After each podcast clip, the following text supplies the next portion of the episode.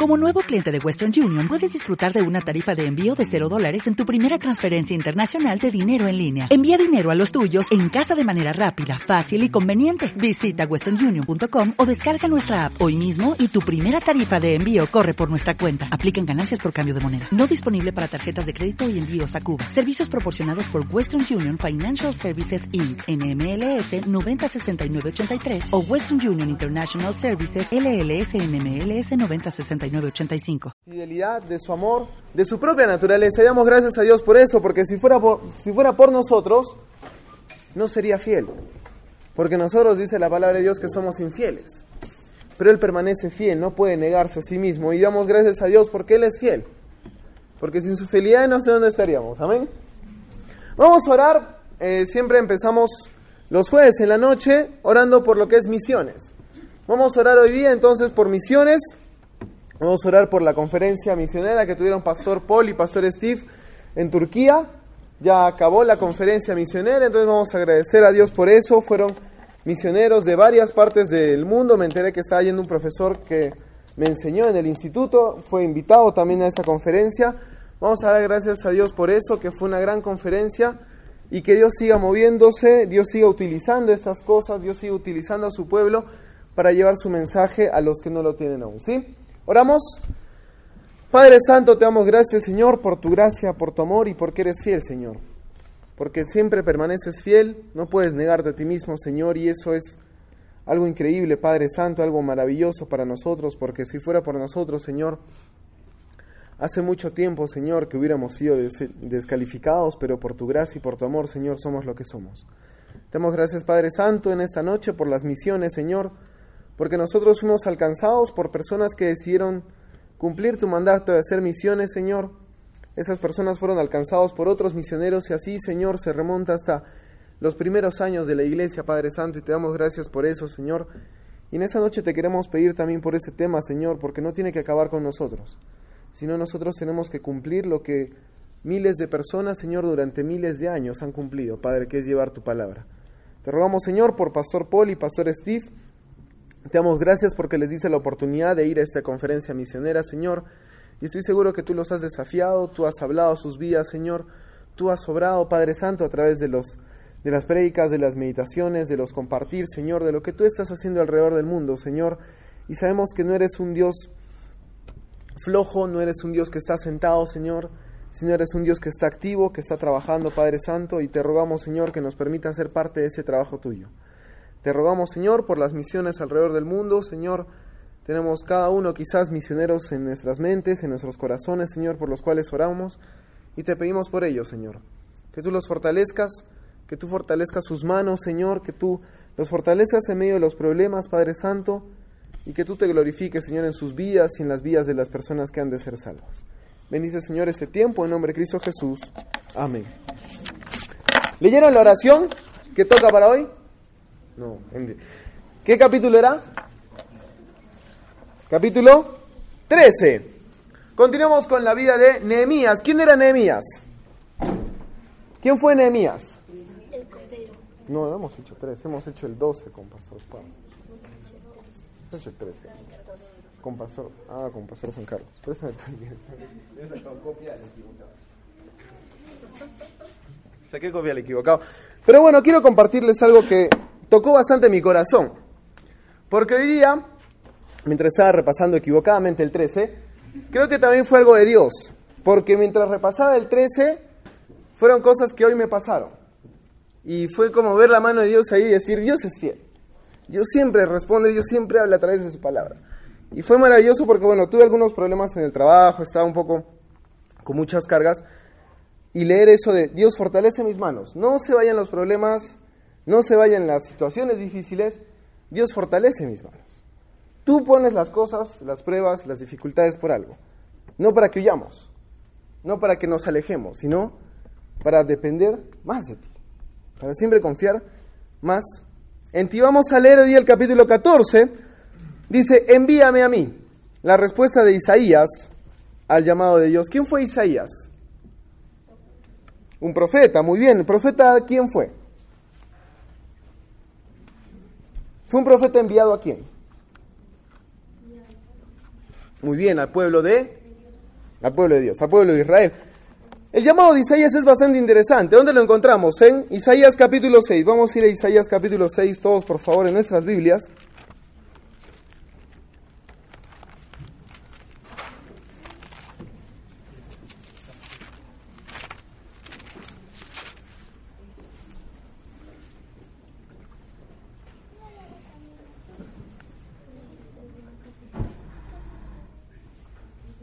Vamos a leer desde el versículo 1. Si pueden ayudarnos a repartir Biblias para los que no tienen, por favor.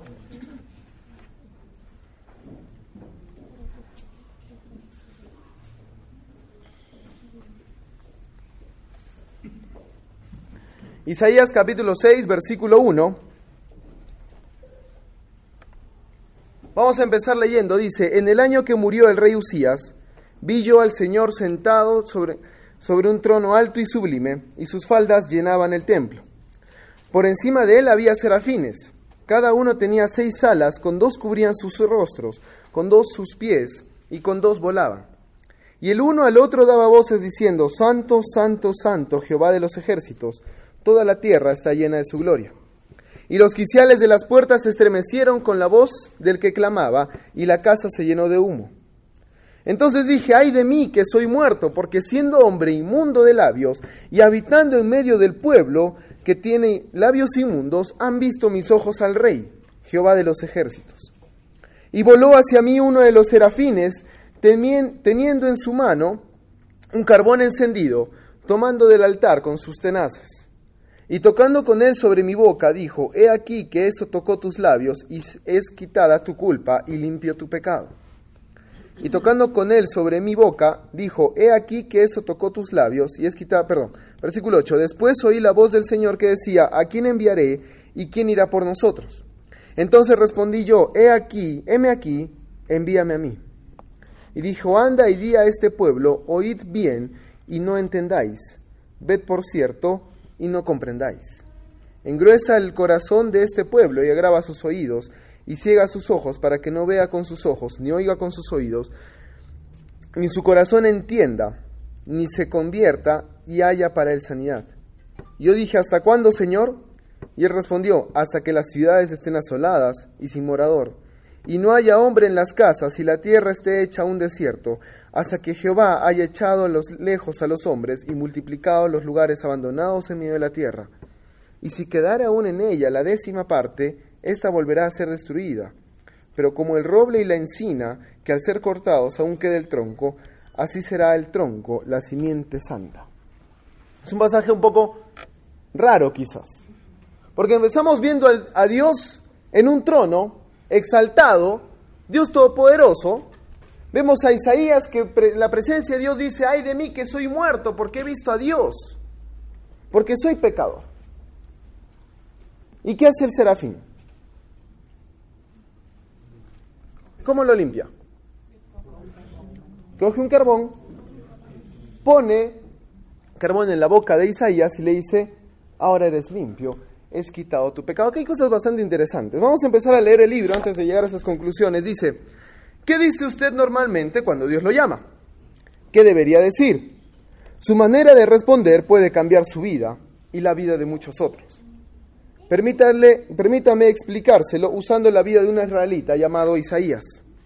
En el año 739 a.C., Isaías era un joven inquieto, una nación llena de furia. El último rey bueno había muerto, dejando a los israelitas suspendidos en equilibrio entre la prosperidad y la destrucción.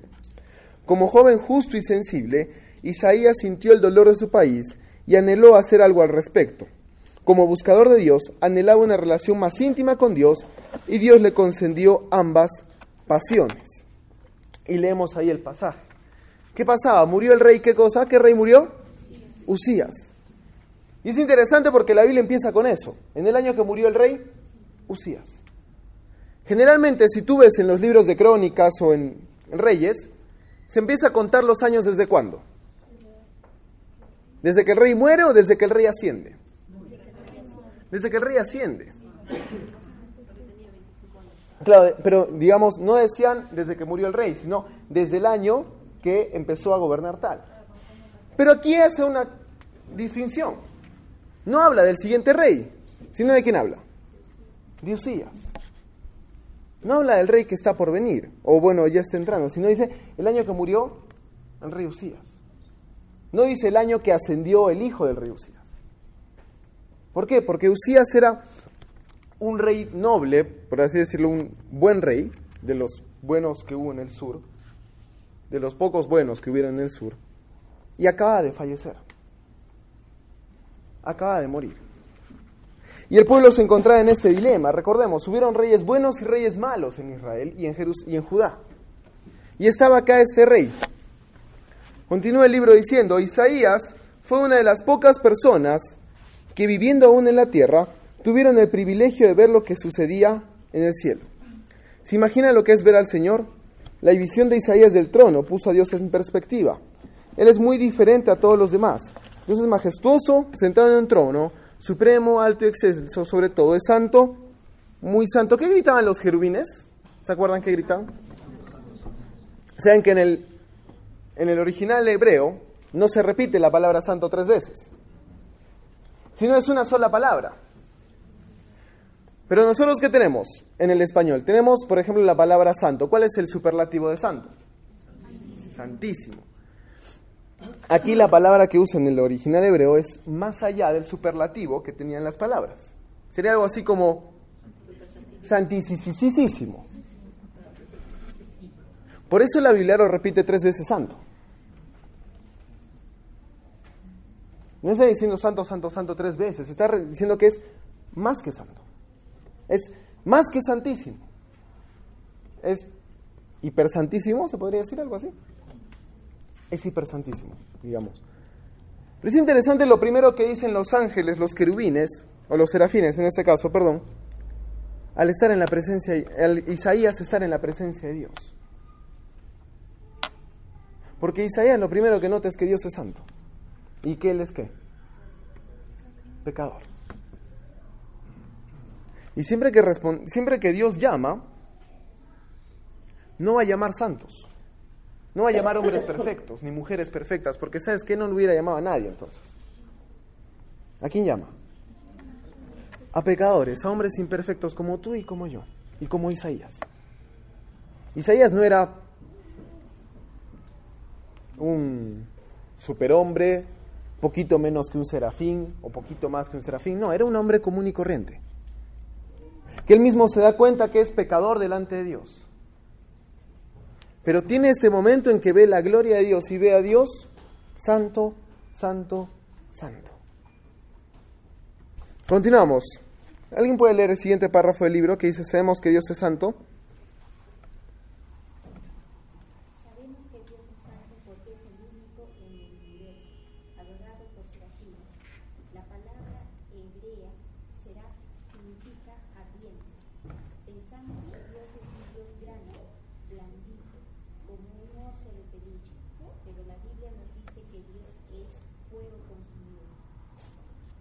Los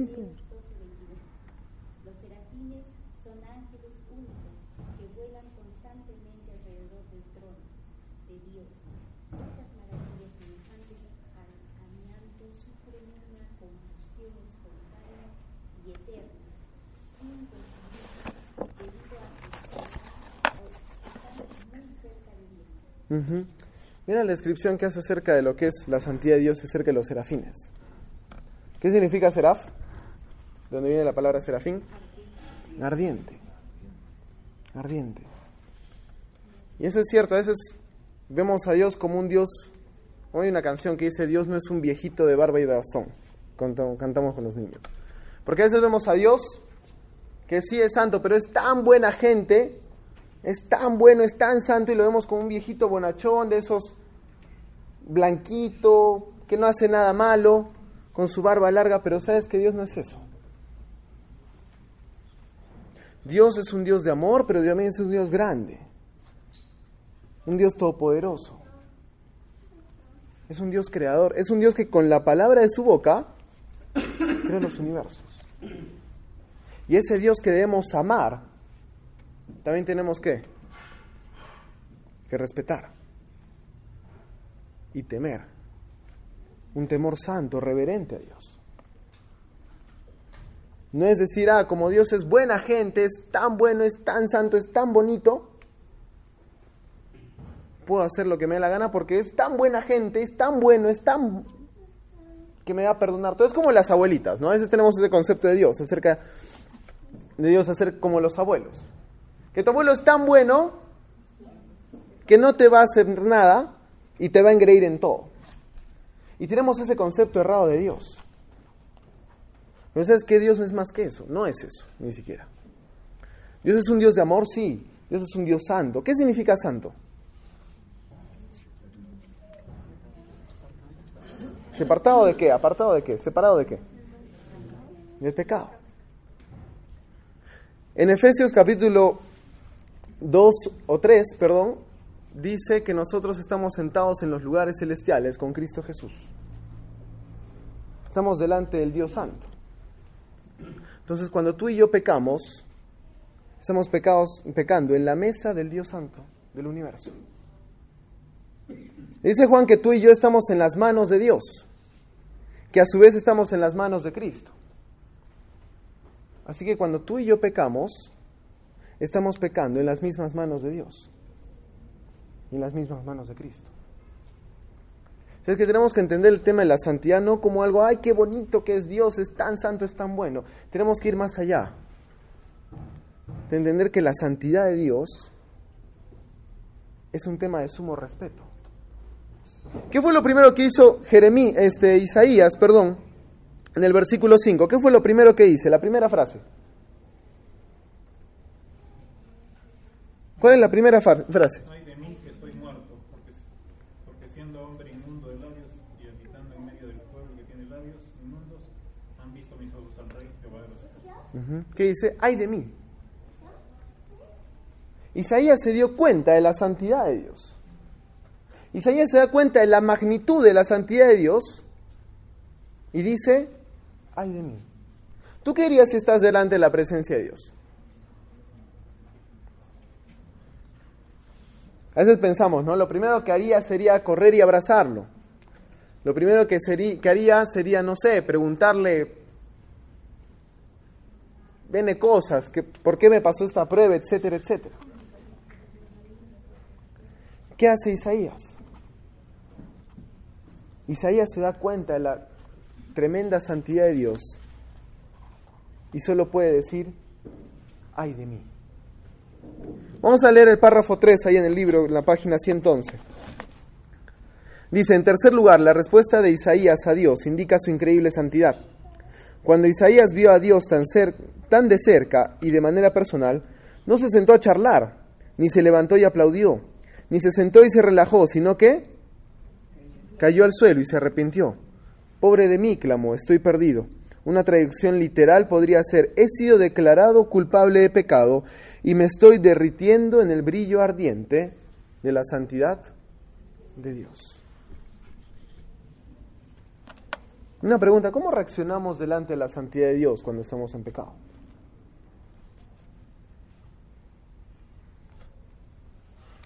¿Saben que a veces creo que como cristianos hemos caído en un problema de que nos acostumbramos al pecado tanto que cuando vamos a pedirle perdón a Dios, se lo pedimos como algo más.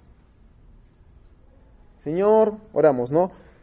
Perdona mis pecados, bendice estos alimentos, cuida a mi mamá, a mi papá en su trabajo, bendice el culto de más tarde en la noche, en el nombre de Jesús, amén.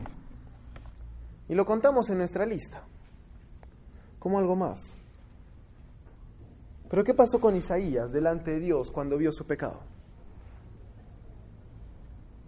Lo que dice ahí, ¿cómo sería una, una, traducción literal? Dice, he sido declarado culpable de pecado y me estoy derritiendo en el brillo ardiente de la santidad de Dios. ¿Sabes? Siempre enfocamos cuando leemos Isaías capítulo 6, ¿en qué versículo? En el 8, ¿no? Es el más llamativo. Dijo, ¿quién, ¿a quién, quién irá y ¿A quién enviaré y quién irá por nosotros? Y Isaías dice, heme aquí, envíame a mí. ¡Wow! Y siempre usamos ese versículo. Llamados misioneros, heme aquí, envíame a mí. Pero no vemos la preparación previa de Isaías. el momento previo de Isaías cuando se da cuenta de su pecado delante de Dios. Y es interesante, Dios antes de llamar lo que hace, lo limpia. Es que Dios no va a usar algo sucio para su obra. Si tú vas a un restaurante y te dan los cubiertos sucios, viene el mozo, termina de almorzar Yuselín y viene mi tía Jackie, se siente. Entonces voy, agarro los cubiertos de Yuselín y se los doy a mi tía Jackie para que siga comiendo. Tía Jackie, ¿qué harías? Bueno, ya nada en ese caso. De una persona completamente desconocida, nunca lo has visto en tu vida y nunca lo vas a volver a ver. ¿Qué haces? ¿Por qué? Porque te da cosa, y me daría asco, la verdad. No te gusta usar algo sucio, algo usado, por limpieza. No te estoy pidiendo que los botes, te estoy pidiendo que los laves. Es que lo mismo es Dios con nuestras vidas. Dios no va a usar algo sucio para su gloria y su honra.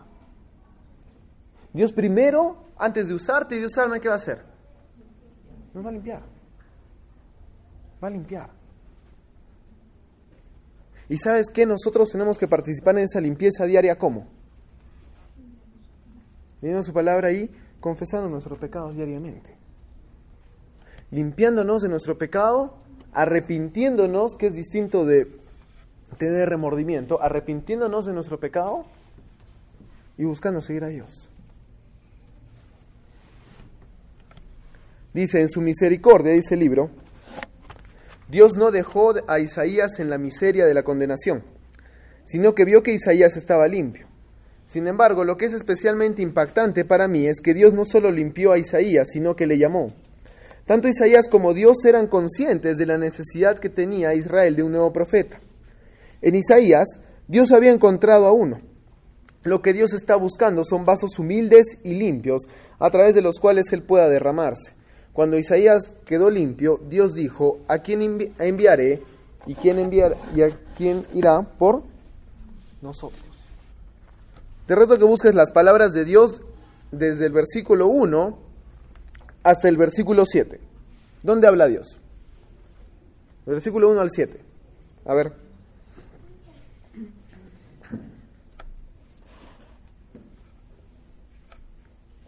Isaías 6 del 1 al 7. ¿Dónde habla Dios?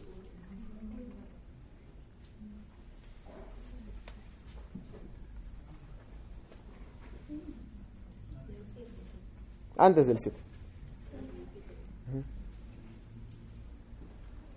¿Por qué no habla Dios? ¿Quiénes hablan? Hablan los serafines, habla Isaías. ¿Quién no habla? ¿Cuándo habla Dios? Cuando limpia Isaías. Ahora, ¿sabes por qué muchas veces en tu vida y en mi vida sentimos que Dios no nos habla? Porque muchas veces estamos en pecado. Y no queremos renunciar a nuestro pecado. Y estamos viviendo en pecado y estamos ahí metidos en el pecado, pero queremos que al mismo tiempo Dios nos hable y nos bendiga. Y tenemos una vida de pecado, pero pedimos al mismo tiempo qué cosa? Dios bendíceme, Dios háblame. Pero estamos viviendo en pecado. Dice, este llamado resonó muy dentro de Isaías. Debió de haber estado atado a algo que Dios ya había escrito en el corazón de Isaías antes que le naciera. Quizás Isaías había sido consciente de ello anteriormente, o quizás era la primera vez que se daba cuenta. De cualquier forma, Isaías no dudó en responder, no pudo esperar, así que dijo, heme aquí, envíame a mí. ¿Sabes qué es lo triste? Que muchas veces nosotros decimos, heme aquí, envíalo a él.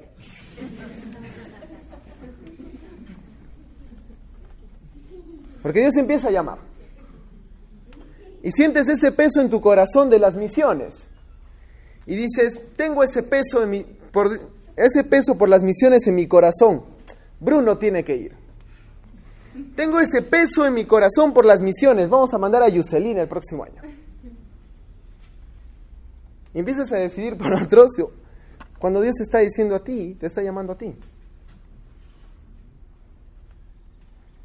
Esa respuesta es bien interesante. ¿Quiénes usaban la respuesta del M aquí, envíame a mí? En la Biblia, en el Antiguo Testamento. Era la respuesta del siervo. M aquí.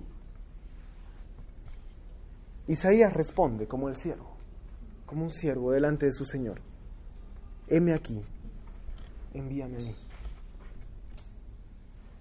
Él pudo haber dicho solamente M aquí, no me envíes. Te sirvo, pero acá nomás. Pero él dijo, heme aquí, envíame a mí. ¿Qué cosas le esperaban a Isaías en su tiempo como profeta? Dios le prometió una casa, ¿no es cierto? Le prometió un montón de camellos para movilizarse, una guardia que lo lleve delante del rey, ¿Le prometió eso, Pastor Juan Carlos? ¿No? ¿Estás seguro? Dios no le promete eso a Isaías. Es más, acá no vemos nada que Dios le diga qué va a venir o qué no va a venir. Entonces, porque Dios quiere corazones dispuestos a seguirle, venga lo bueno o venga lo malo. E Isaías pudo decirle, Señor, heme aquí, envíame a mí yo quiero ir. Yo quiero ser el que vaya. Es que se dice porque hay otras partes en la Biblia donde hay preguntas que no tienen respuesta. Hay un pasaje de, a ver si lo encuentro, lo tengo marcado acá.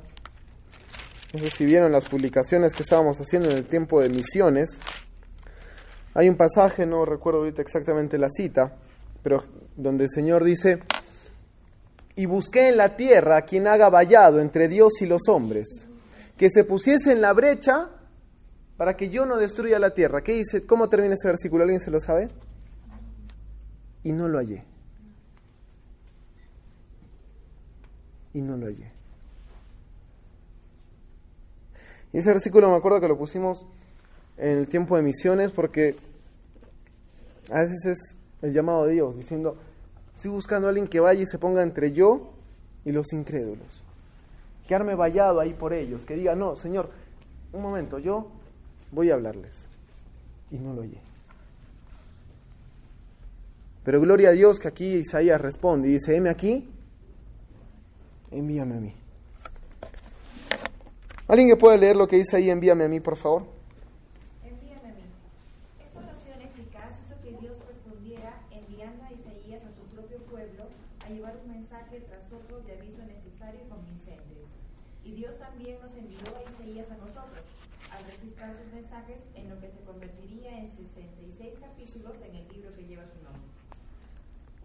Continúa, por favor. Yo busco. Es uno de los libros más increíbles que se han escrito jamás. Las promesas que encontramos en él, especialmente en los capítulos 40 en adelante, son algunas de mis favoritas. No obstante, además de las promesas, están las increíbles profecías. Hay profecías sobre Israel y sus naciones vecinas que se cumplieron durante la vida del propio Isaías, así como docenas de predicciones sobre el Mesías 700 años antes de que naciera Jesús todas se cumplieron con una precisión impresionante. Además, sus múltiples profecías escatológicas nos dan una gran perspectiva sobre el final de los tiempos y el reino venidero de Dios. Gracias, Jimena. Es interesante que pensar que un joven que estaba ahí, que, una, que un día ve la presencia de Dios, ve al Señor, que le pregunta, ¿a quién enviaré y quién irá por nosotros? Y que su respuesta, el M aquí, envíame a mí, habrá tan, cosas tan maravillosas para una persona como Isaías. Lo que les decía hace un momento, Dios no le prometió a Isaías que iba a ser famoso ni que no iba a ser famoso. Dios no le prometió cosas buenas, no le prometió cosas malas. Dios simplemente quería saber su respuesta. ¿Quién irá? Heme aquí. Y Dios se encargó del resto. Dios se encargó de ponerlo en la Biblia, Dios se encargó de darle, de darle grandes revelaciones proféticas acerca del Mesías y acerca de su segunda venida. Pero ¿sabes qué? Yo creo que Isaías no tenía en su corazón el voy a ser famoso, algún día van a estar hablando de mí en la iglesia Vía Nueva en el 2014. Él simplemente tenía en su corazón qué cosa? Servir a Dios. Hay personas en la Biblia que las que Dios ha levantado como Isaías y conocemos de, Isaías. Hay personas de las que no conocemos. Hay héroes anónimos, por así decirlo. En el libro de Hebreos capítulo 12 lo puedes leer en los últimos versículos. Vamos a ir, porque hay algo muy interesante. Y Hebreos capítulo 12. Deje una marca ahí en Isaías, por favor.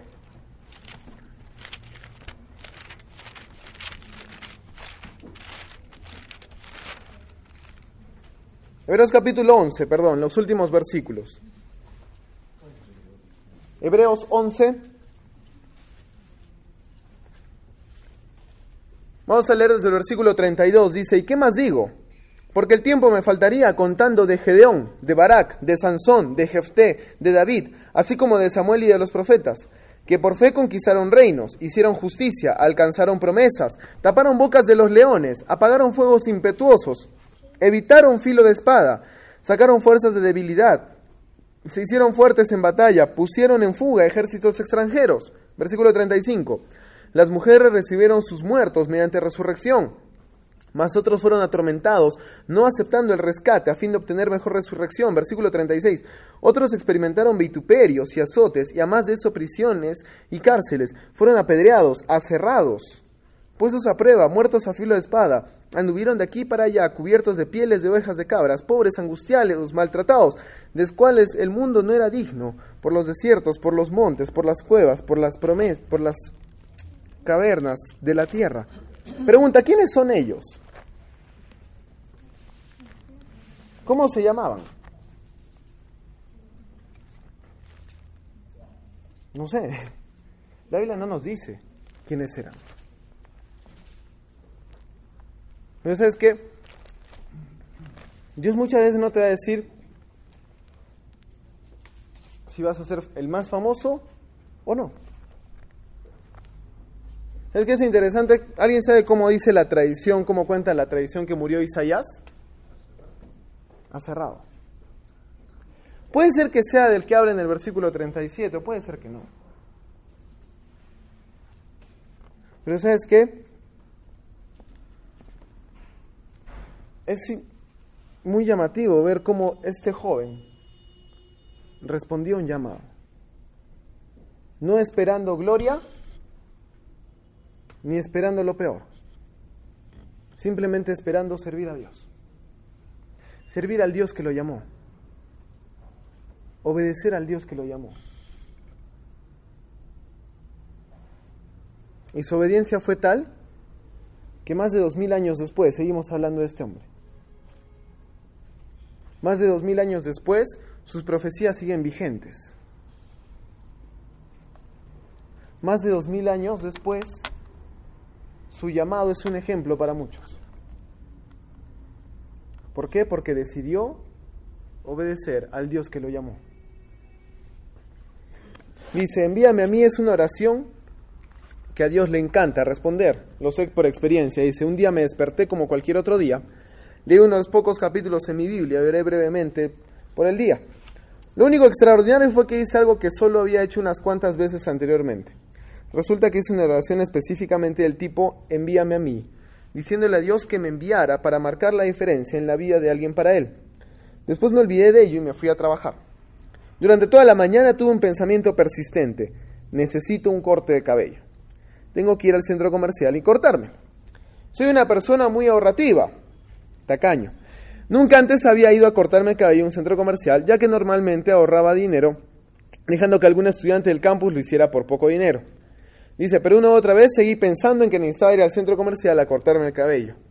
Justamente antes de comer me acordé que había hecho una oración del tipo envíame a mí por la mañana y me sacudió como un rayo. Debe ser de Dios, me di cuenta. ¿Por qué me está enviando al centro comercial? ¿Qué podría querer que hiciera él cortándome el cabello? Sin embargo, cuando volví, cuando volvió inmediatamente el pensamiento, me levanté, tomé mi abrigo y me dirigí hacia el auto. Debo confesar que fui refunfuñando durante el corto trayecto en auto hacia el centro comercial. ¿Cuánto me irá a costar ese corte de cabello? ¿Cómo le explico a Katy mi urgencia repentina por esta extravagancia? ¿Por qué querrá Dios que vaya al centro comercial? ¿Por qué no me dará Dios una tarea un poco más glamorosa? Entré en la peluquería y me sentaron en la única silla vacía. Un joven me puso una sábana alrededor del cuello y me preguntó cómo quería mi corte de cabello. Luego comenzamos a hablar. Mientras lo hacíamos, me preguntó dónde trabajaba. Le dije que era el pastor del campus de la Universidad Cristiana que había cerca del centro comercial. No es posible, dijo ella. En ese momento me preocupé porque tenía unas tijeras en sus manos y yo estaba desarmado. No me lo puedo creer, dijo mientras comenzaba a llorar. Esta mañana, mientras me preparaba para el trabajo, le dije a Dios que le daría una última oportunidad. Si Él no me enviaba a alguien cristiano con el que hablar, hoy terminaría con todo esto esta misma noche.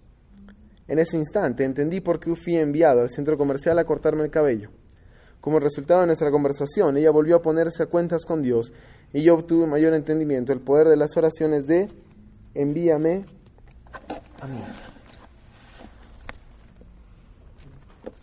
Sabes que el envíame a mí tiene una, tiene una implicancia bastante interesante.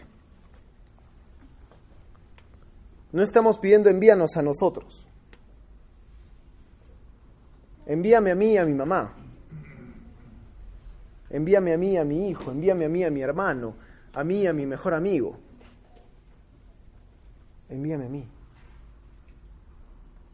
Yo quiero ser quien responda y cumpla con lo que tú me estás llamando a mí. Sabes, el llamado de Dios es personal. Dios te va a llamar de una manera personal. Así que la respuesta, ¿cómo puede ser?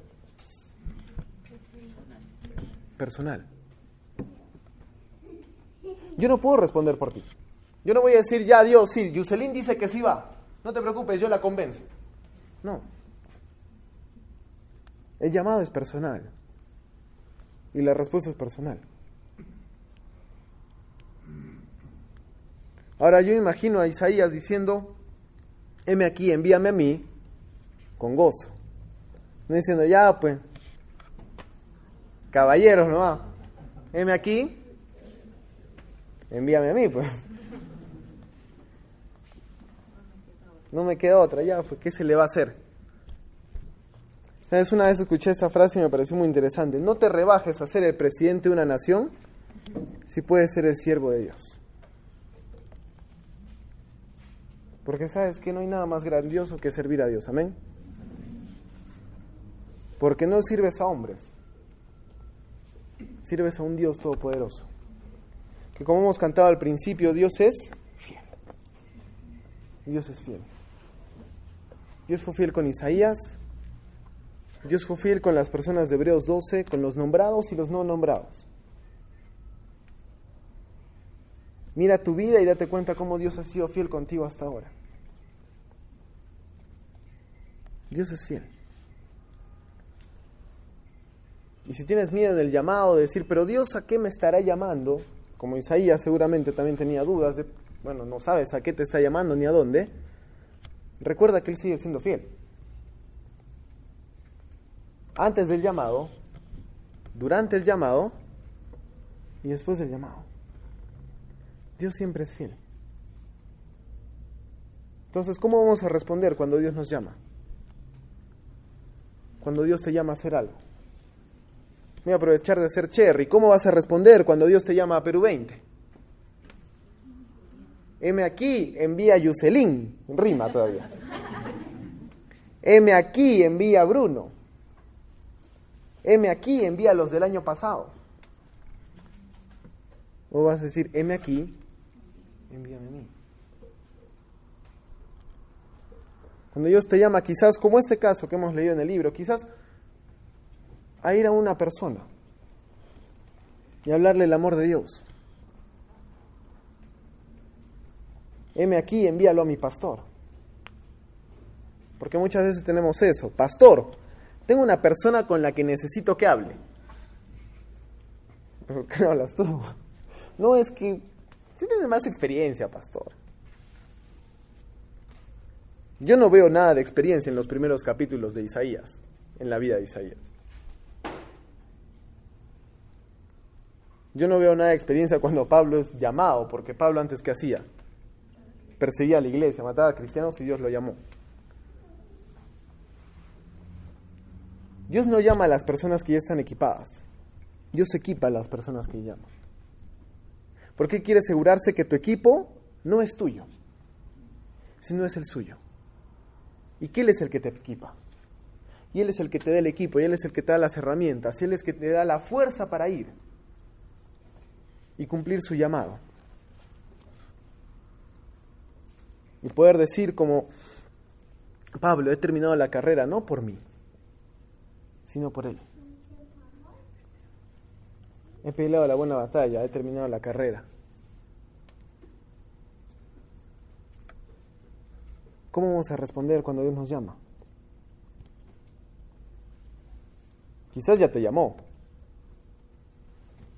Romanos 12, porque irrevocables son los dones y el llamamiento de Dios.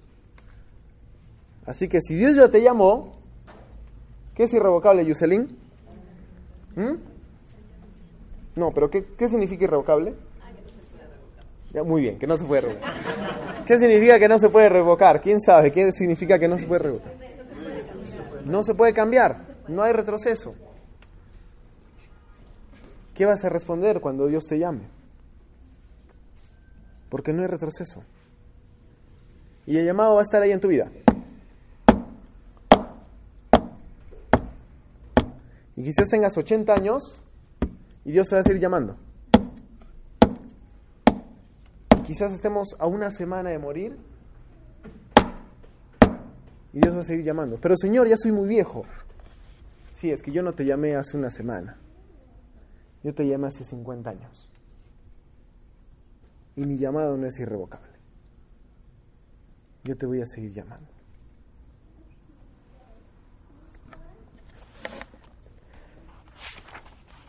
Vamos a terminar la parte en la siguiente página que dice de modo personal.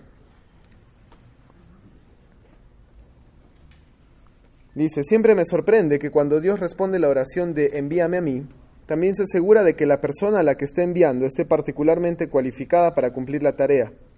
Dios le ha moldeado a usted para servir a través de sus experiencias, educación, dones, personalidad, pasiones y relaciones. Dios tiene personas y situaciones a las que usted podrá tocar de una manera divinamente preparada. Me pregunto qué tendrá Dios preparado para usted hoy. Tengo curiosidad por saber qué aventura querrá Dios enviarle hoy, si está dispuesto a ir. Pídale a Dios que le envíe hoy. Prepárese para una aventura que marcará la diferencia en la vida de la gente. Pídele a Dios que te envíe. Quizás no vayas a recibir el llamado que, pum, mañana te vas a la India, no sé. Pero quizás Dios te envía a una persona. Quizás Dios te envíe a alguien que necesite escuchar el amor de Dios o que necesita que tú lo escuches. Alguien que necesita buscar consejo y tú eres esa persona en la que puede buscar consejo. Pídele a Dios que te envíe. Y cuando Dios te envíe, respóndele, heme aquí. Envíame a mí.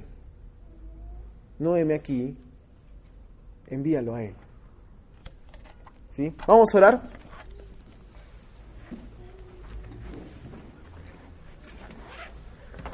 Padre Santo, te damos gracias, Señor, por tu gracia, por tu fidelidad, Señor. Te damos gracias, Señor, porque en la vida de Isaías, Señor, vemos este ejemplo de cómo, Señor, en primer lugar, para tú llamarlo, Señor, tuviste que limpiarlo. Y Señor, te damos gracias porque podemos ver que nosotros también debemos ser, Señor, instrumentos limpios para que tú nos quieras usar, Señor. Te quiero rogar, Padre Santo, que nos ayudes a mantener una actitud siempre de corazón, Señor, de buscar estar limpios, de buscar, Señor, no pecar, y que cuando pequemos, Señor, cuando fallemos, busquemos, Señor, ser limpios por tu palabra, ser limpios a través de la confesión, Señor, que nos arrepintamos de corazón de nuestros pecados, Señor, y busquemos ser limpios para ti. Te damos gracias, Señor, también porque vemos cómo tú llamaste a Isaías, y el Señor, sin dudar, respondió, heme aquí, envíame a mí, Señor. Padre Santo, te quiero pedir, Señor, que nos ayudes a tener ese corazón de responderme aquí, envíame a mí, Señor. Que cuando tú nos llames sepamos que el llamado es para nosotros, no es para otros. No recibimos el llamado por otros, Señor, sino tú hablas a cada uno de nosotros. Y Señor, ayúdanos a que si estamos siendo llamados para servirte, para ir, Señor, que podamos responder a ese llamado, Señor, que es irrevocable. Porque tú una vez que llamas, Señor, no hay vuelta atrás. Y Padre, ayúdanos a que cuando vayamos sepamos que vamos con tus fuerzas, con tu equipo, Señor, no con el nuestro. Que tú eres el que nos equipa, tú eres el que nos da las fuerzas, tú eres, Señor, el que nos envía. Y por eso dependemos de ti, Señor. Bendice, Padre Santo, este tiempo y a cada uno de los hermanos que han podido venir, Señor, en esa noche. En nombre de Cristo Jesús. Amén. ¿Te preocupas por tu familia? Entonces, ¿por qué darles solo huevos ordinarios cuando pueden disfrutar de lo mejor? Eggland's Best, los únicos huevos con ese delicioso sabor fresco de granja, además de la mejor nutrición, como 6 veces más vitamina D, 10 veces más vitamina E y 25% menos de grasa saturada que los huevos regulares, además de muchos otros nutrientes importantes. Así que, dales los mejores huevos. Eggland's Best, mejor sabor, mejor nutrición, mejores huevos.